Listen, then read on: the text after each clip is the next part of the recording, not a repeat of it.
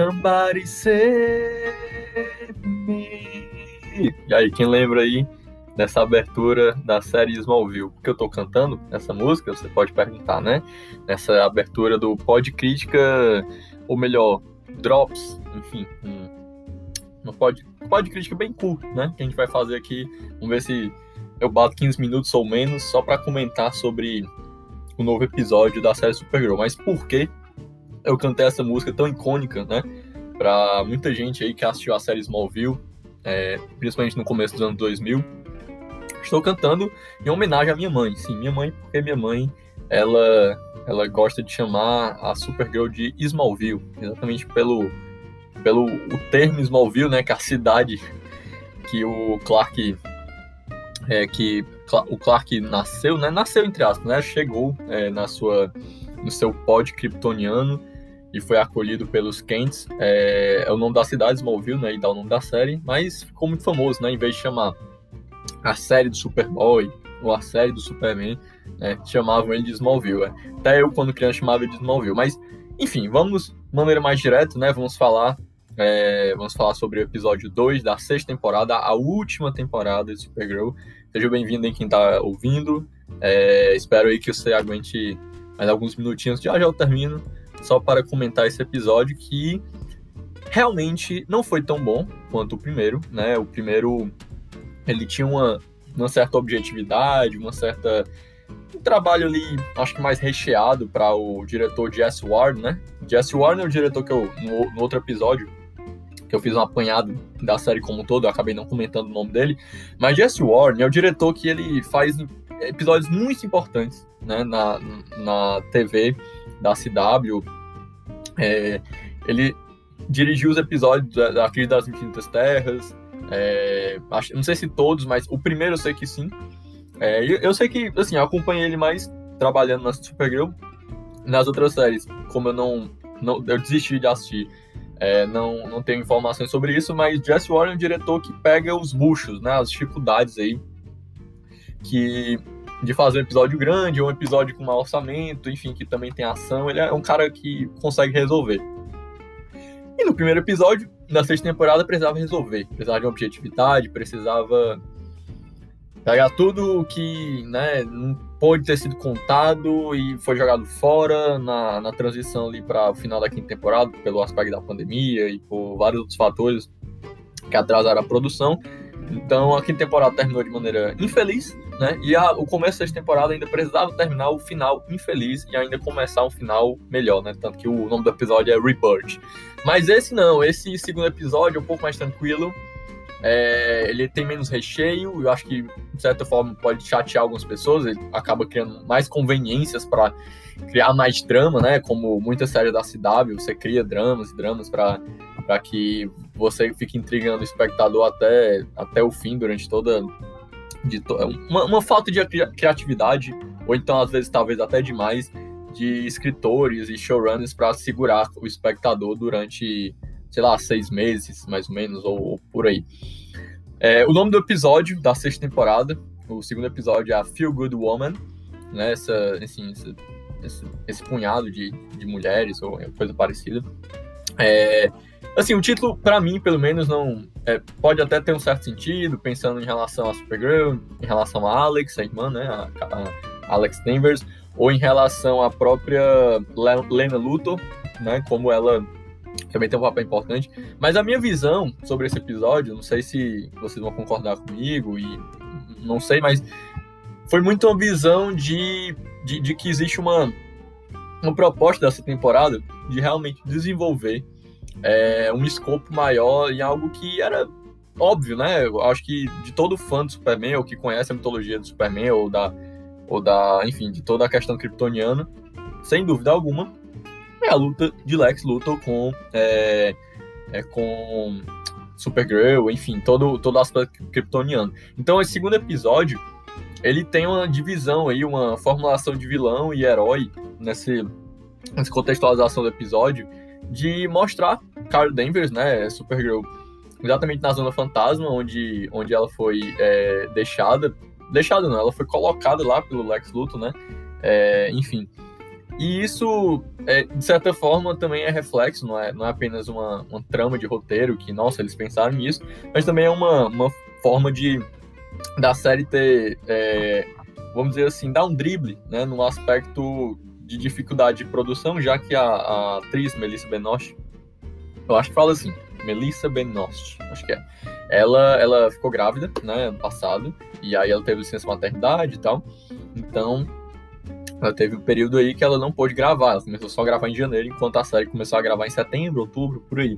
Então, acaba que essas cenas, né, na Zona, na, na Zona Fantasma, que remete à primeira temporada, eu acho isso muito importante, por sinal, comentar, remete à primeira temporada, a ideia de, de como conhecemos a Carol Danvers, é, tanto em relação à relação, tanto em relação à conexão que ela tem com a, vamos dizer, a passagem para ela ter ficado presa lá na infância, na Zona Fantasma, e só depois de chegar à Terra, como também o problema da primeira temporada em relação à, tia dela, a Astra, a mãe Alura e, enfim, todos os prisioneiros da Zona Fantasma que acabaram caindo né, na, na Terra junto com ela.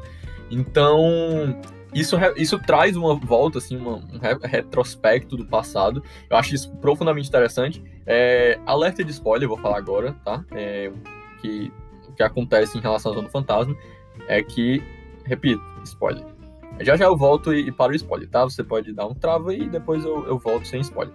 É, o pai é, Zorel, ele, ele é encontrado na Zona Fantasma, então eu acho pessoalmente também isso algo muito relevante dramaticamente para a personagem. É, em vista que antes só tinha personagens femininas e agora um, personagem masculino, o pai dela, que pouco, pouco foi trabalhado, eu acho que realmente é um. Isso foi uma boa sacada dos roteiristas e dos showrunners para um encerramento né, de temporada. Já, por outro lado, né, como eu falei, a questão do vilão e do herói, né, a construção familiar aí, como eu falei, o método de construir o episódio para mim me, me trouxe essa sensação de como a série talvez trabalhe com esses dois opostos que faz muito parte da mitologia do Superman, que é trabalhar com a família do Luthor, né? E, e, e na Prime Earth, Earth, né? A, enfim, Terra Primal, da, onde, onde agora todas as séries da CW se acomodam depois da crise das Infinitas Terras, sim, não acaba, né? Toda vez. Eu acho que dificilmente vão parar de falar da crise das infinitas terras, porque realmente mudou muita coisa. Principalmente Supergirl. Né? E isso foi problemático para a quinta temporada. Como eu já falei também no episódio anterior. É, mas, é, continuando, a questão da. É, é a família Luto ela é considerada heróica. Né? Ela não é vilanesca, é, mas em cerne elas são, né? Em essência, eles são vilanescos. Porém, exatamente sobre a essência que esse episódio também comenta, sobre o que é um Luthor verdadeiro, né?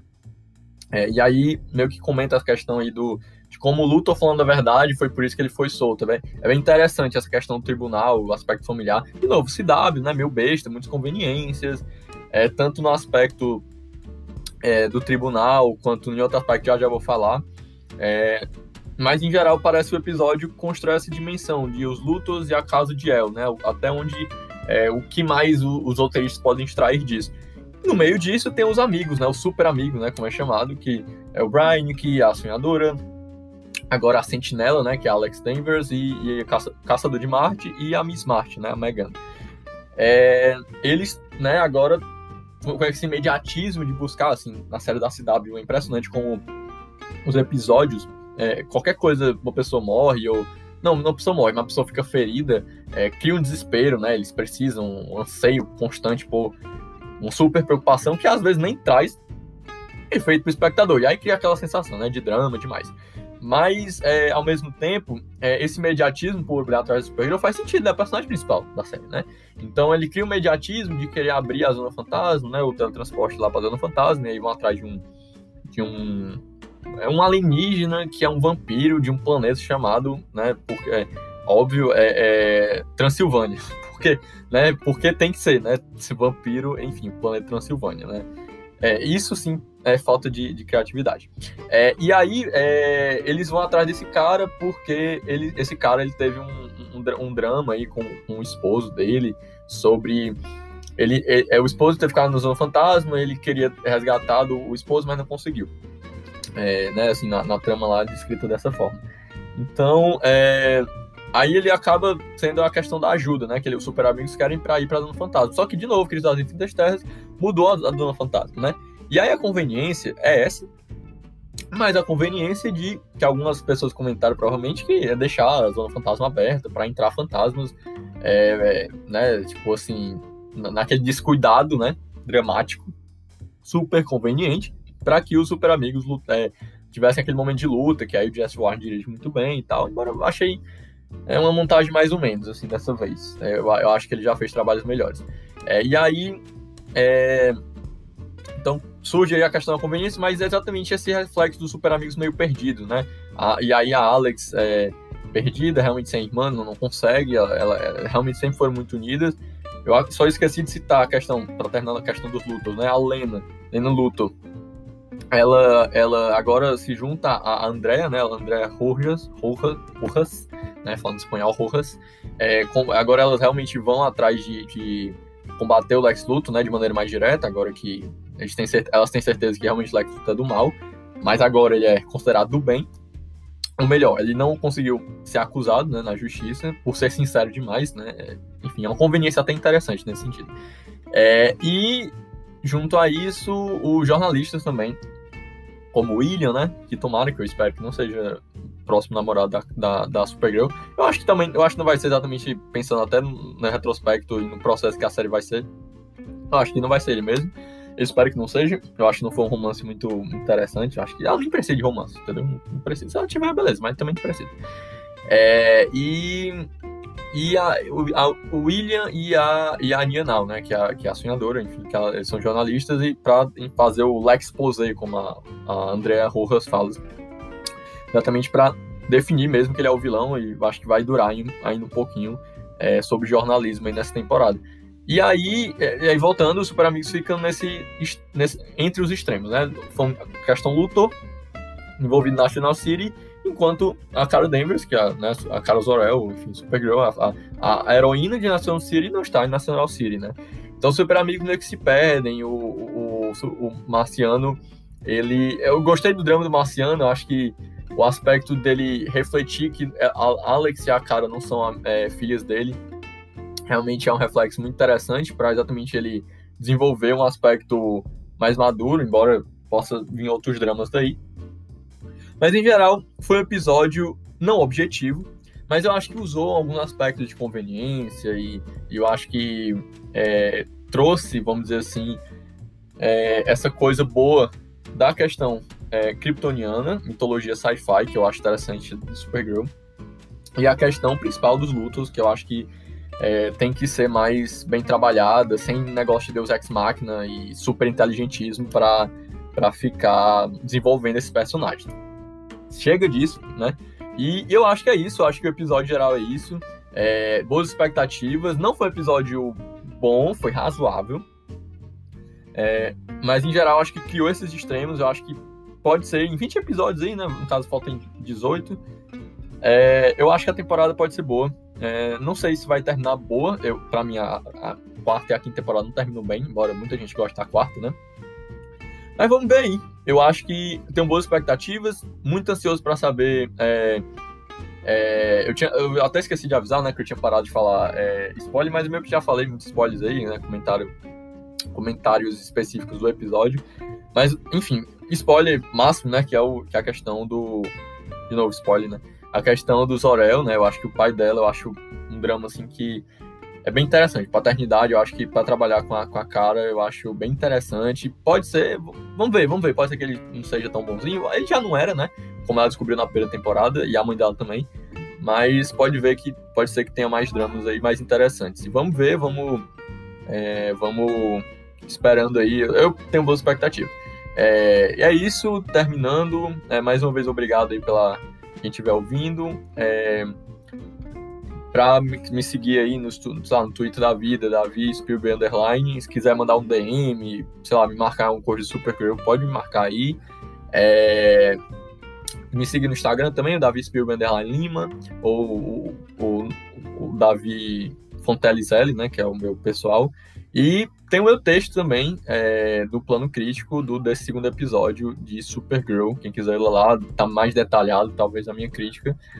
E é isso, pessoal. Até mais. E bom, boa série. Quem estiver assistindo, boa série e até mais. É isso aí.